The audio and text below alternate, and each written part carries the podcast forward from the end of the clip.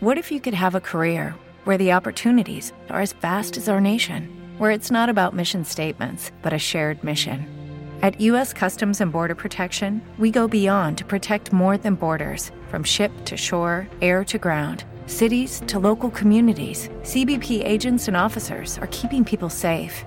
Join U.S. Customs and Border Protection and go beyond for something far greater than yourself. Learn more at cbp.gov/careers. ¿Qué pasa, gallinicas mías? Aquí vuestro reportero maricharachero de Barrio Sésamo, que en este episodio os va a hablar de un audio que le han pasado, un audio que ha escuchado de un Juanker, un Juanker que hace unos copies que te cagas, pero que te cagas, que te cagas. Y bueno, pues como siempre, es un Juanker. A ver, vamos a ver. Ha dicho cosas interesantes, pero ha dicho otras cosas. Bueno, ha dicho cosas interesantes que creo que tiene la razón. Bueno, como todo en esta vida, a ver, tampoco es cuestión de, de, pisar cabeza, porque te la pueden pisar a ti eh, exactamente igual que la estás pisando tú. Pero bueno, ha comentado sobre los montarte un NAS tú mismo, los NAS eh, profesionales, los NAS comprados, evidentemente, y ha comentado. Eh, también sobre eh, el open source, las bases de datos open source y demás, que, bueno, pues eh, ahí sí que ha volcado exactamente mi, básicamente mi idea, ha comentado que, bueno, que el open source a quien le pide responsabilidades, quien te garantiza que eso va a funcionar bien, quien te garantiza solución de bugs y todo ese tipo de cosas, y con el software privativo, está hablando de bases de datos, pues con el software privativo pues sí que va a sí que hay ese tipo de garantía y demás. Yo os adelanto que garantía, si, te han perdido, si se te han perdido los datos, eh, las licencias de software privativo lo primero que dicen es que no hay responsabilidad, ningún tipo de responsabilidad ante pérdida de datos. Otra cosa es que tengan herramientas y tengan cosas para recuperar esos datos de, por ejemplo, una base de Oracle eh, corrupta, ¿vale? Corrompida. Eh, creo que los hay, ¿vale? Creo que los hay. A mí no me han hecho falta nunca porque nunca se ha corrompido, ¿vale? Eh, pero mm, los hay, ¿vale? Bueno, los hay hasta cierto, cierto límite, ¿vale? Porque, por ejemplo, si están... A ver, yo he recuperado datos de bases de datos corruptas. ¿Cómo? Pues muy sencillo, he preguntado, oye, ¿cuáles son los datos que dais en la base de datos? ¿Que había en esa base de datos? ¿O en esas tablas que están corruptas? Bueno, pues mira, nosotros teníamos un, esto, el nombre, el apellido, pero el nombre y el apellido estaba juntos, no, no, estaba separado, el DNI, la edad, tal y cual. Se trata de buscar eh, esos valores en, los ficheros y reconstruir la base de datos, eliminando los, eh, toda la información de metadatos, exportarlo, bueno, pues a un archivo de texto, ¿vale? No, no es excesivamente complicado, evidentemente si la base de datos no está encriptada ni está eh, comprimida. Normalmente las bases de datos pues, van, en, van en plano.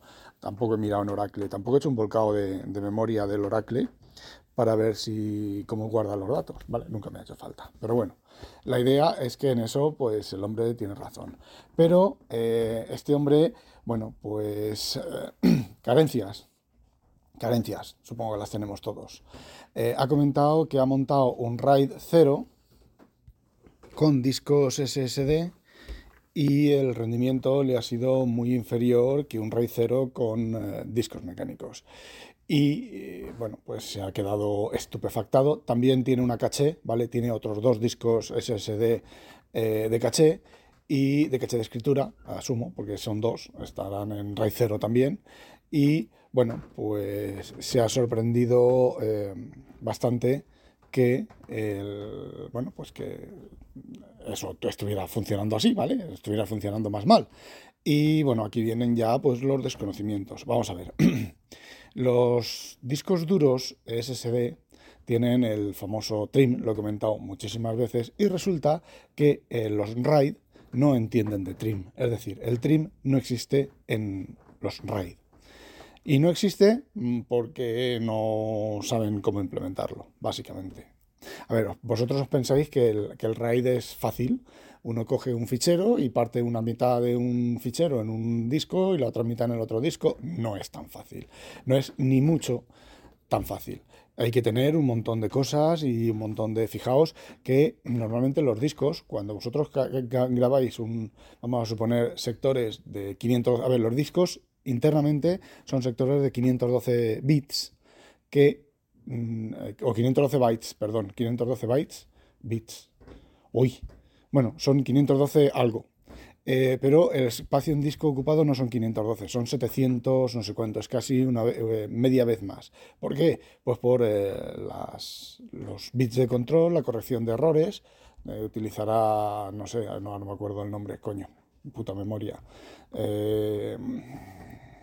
ya no me acuerdo. Bueno, pues hay protocolos de corrección de errores que son capaces de corregir bits cambiados aleatoriamente en, un, en esos 512 bytes o, bits.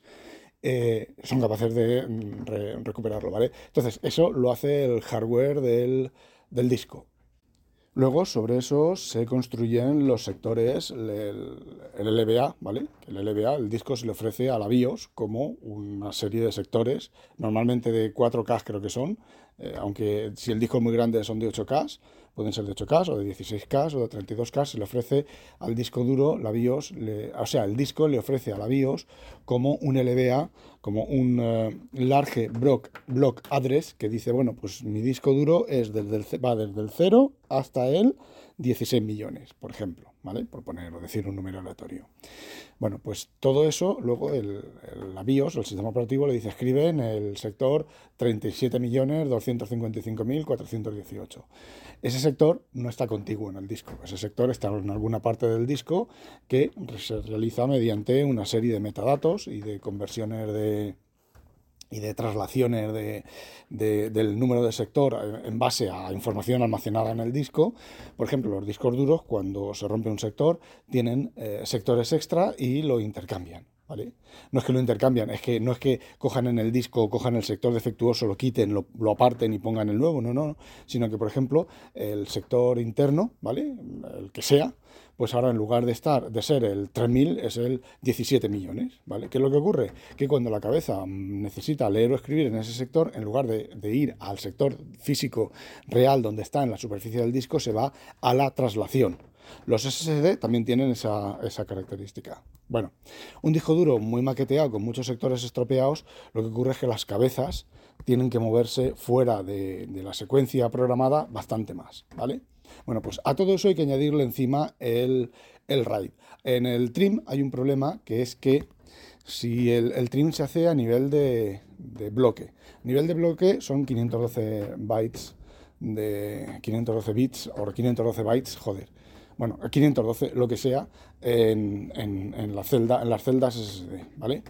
Entonces, resulta que los sectores suelen ser 4K. Entonces, cuando tú emites un trim, eh, normalmente hasta hace poco los sistemas operativos emitían el trim solamente al primer bloque. Al primer bloque. Con lo cual, como son cuatro bloques, entonces el, segundo, el tercero y el cuarto se quedaban sin borrar.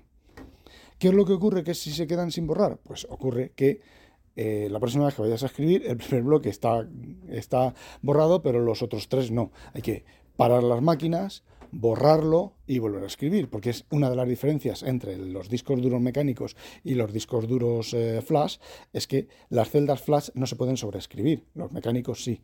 Tú llegas con un nuevo dato sobre lo que había debajo y lo sobreescribes, incluso con optimizaciones de si ese bit estaba a cero y sigue estando a cero, pues no lo cambias. En las flash no, en las flash hay que escribir el nuevo valor. Se borra, se queda todo a unos y se escribe, ¿vale? Y eh, bueno, tiene que estar previamente borrado. Si no está previamente borrado, hay que parar las máquinas, borrar los sectores que vas a escribir y entonces escribir sobre ellos.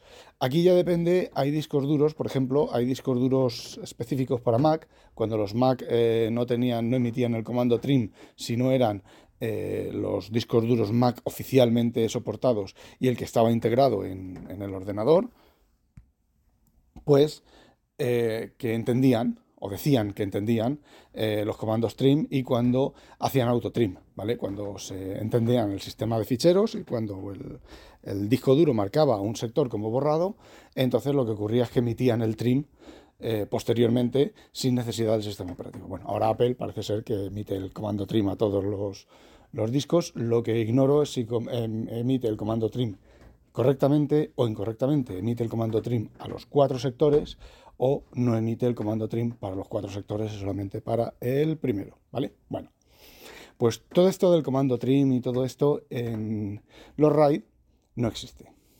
No existe se le espera, pero no existe. Por lo menos no existía la última vez que yo miré estas cosas. ¿Por qué? Pues porque es un soporte, es un protocolo muy antiguo, es un protocolo bastante delicado y es un protocolo que, bueno, pues eh, no tiene eso ni se le ha añadido. Entonces, ¿qué es lo que ocurre? Que con, con discos duros flash en el RAID, asumiendo, asumiendo que los has instalado borrados, ¿vale? Realmente borrados, eh, ocurre que cuando se ha escrito toda la superficie, la siguiente vez que escribas tienes que borrar, y se nota, ¿eh? Se nota. Si no tienes activado el comando trim, tú montas tu equipo, tu ordenador, y a mí me ha pasado, ¿vale? A mí me ha pasado con mis primeros discos duros flash, que no tenían trim, hasta que no actualizaron la BIOS, pues iba, el ordenador iba pues, muchísimo más rápido que uno mecánico. Pero cuando se llenó el disco, ¿qué es lo que ocurrió? Que ya no iba, iba más lento que uno mecánico porque eh, los comandos de borrado son lentos. Son muy, muy, muy lentos, ¿vale? Eh, no es que fuera lento porque el comando de borrado fuera más lento que la escritura en disco mecánico, era más lento porque cuando tú emitías un comando de grabar había que parar. El disco duro se para, le dice stop, hace el borrado y continúa. Y eso, pues el sistema operativo tampoco estaba preparado, está preparado para eso, o estaba preparado para eso. Entonces, ¿qué es lo que ocurre?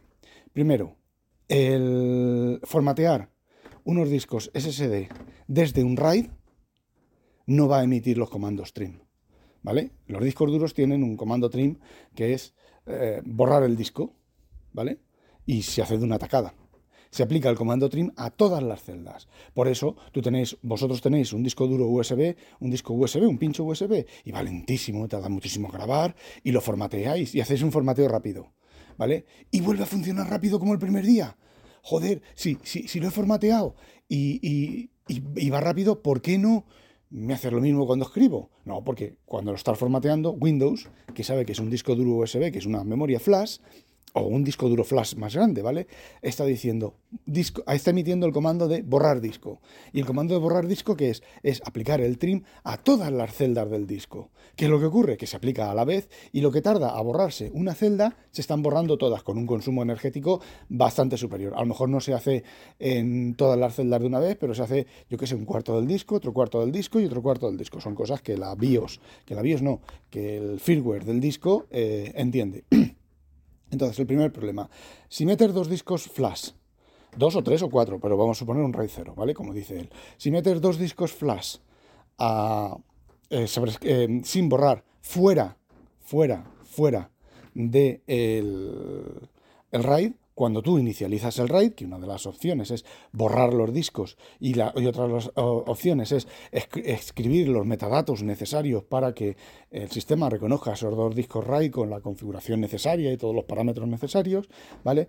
No te garantiza que ese, ese borrado desde el RAID que no entiende el trim vaya a emitir un trim y vaya a borrar realmente los discos, ¿vale? ¿Por qué? ¿Qué ocurre? Por ejemplo, cuando tú le dices a un, a un disco duro flash, a un disco duro eh, SSD, tú le dices, eh, vete cabeza sector 16 millones, mm, eh, sector 16 millones, el disco duro, él hace su traslación y su cosa. Entonces, cuando le, dices, por ejemplo, en un, en un RAID, eh, dime la configuración de cabezas, cilindros y, sectores, y el disco le da una configuración virtual, inventada, ¿vale? Y luego pasa de ella, pasa olímpicamente de ella. Con lo cual, pues ahí tenemos el gran problema. Entonces, ¿qué es lo que ocurre? Cuando estás escribiendo en un RAID, que encima, encima tiene que escribir en dos discos en dos discos. Si los discos, los discos nunca son idénticos, aunque sean idénticos, nunca son idénticos del todo, tiene que esperar al más lento, a la escritura del más lento. Eh, el RAID, tampoco penséis que el RAID 0 vaya a escribir un solo fichero dividido en dos discos. A lo mejor lo que está haciendo está escribiendo un fichero entero en un disco y otro fichero entero en otro disco, ¿vale? Aunque salga aquí estos gráficos eh, tan bonitos, no lo sé. Entonces, ¿qué es lo que ocurre? Pues que efectivamente, discos duros SSD cuando se llenan, si los han metido inicializados mm, de fuera del, RAID y, está el rendimiento es aceptable, cuando se llenan, y se llenan rápido, ¿vale? Se llenan rápido, eh, el rendimiento cae en picado. Y cae en picado por ese motivo. Por el, motivo del, del, trim. Aparte, aparte de que pudiera haber eh, otro tipo de problemas de eh, comunicación, ¿vale? Porque el RAID está diseñado para discos duros mecánicos y emite comandos de discos duros mecánicos, que los discos duros SSD, SSD han de traducir a los comandos de SSD. Los sistemas operativos modernos saben que es un disco duro SSD y emiten comandos de disco duro SSD.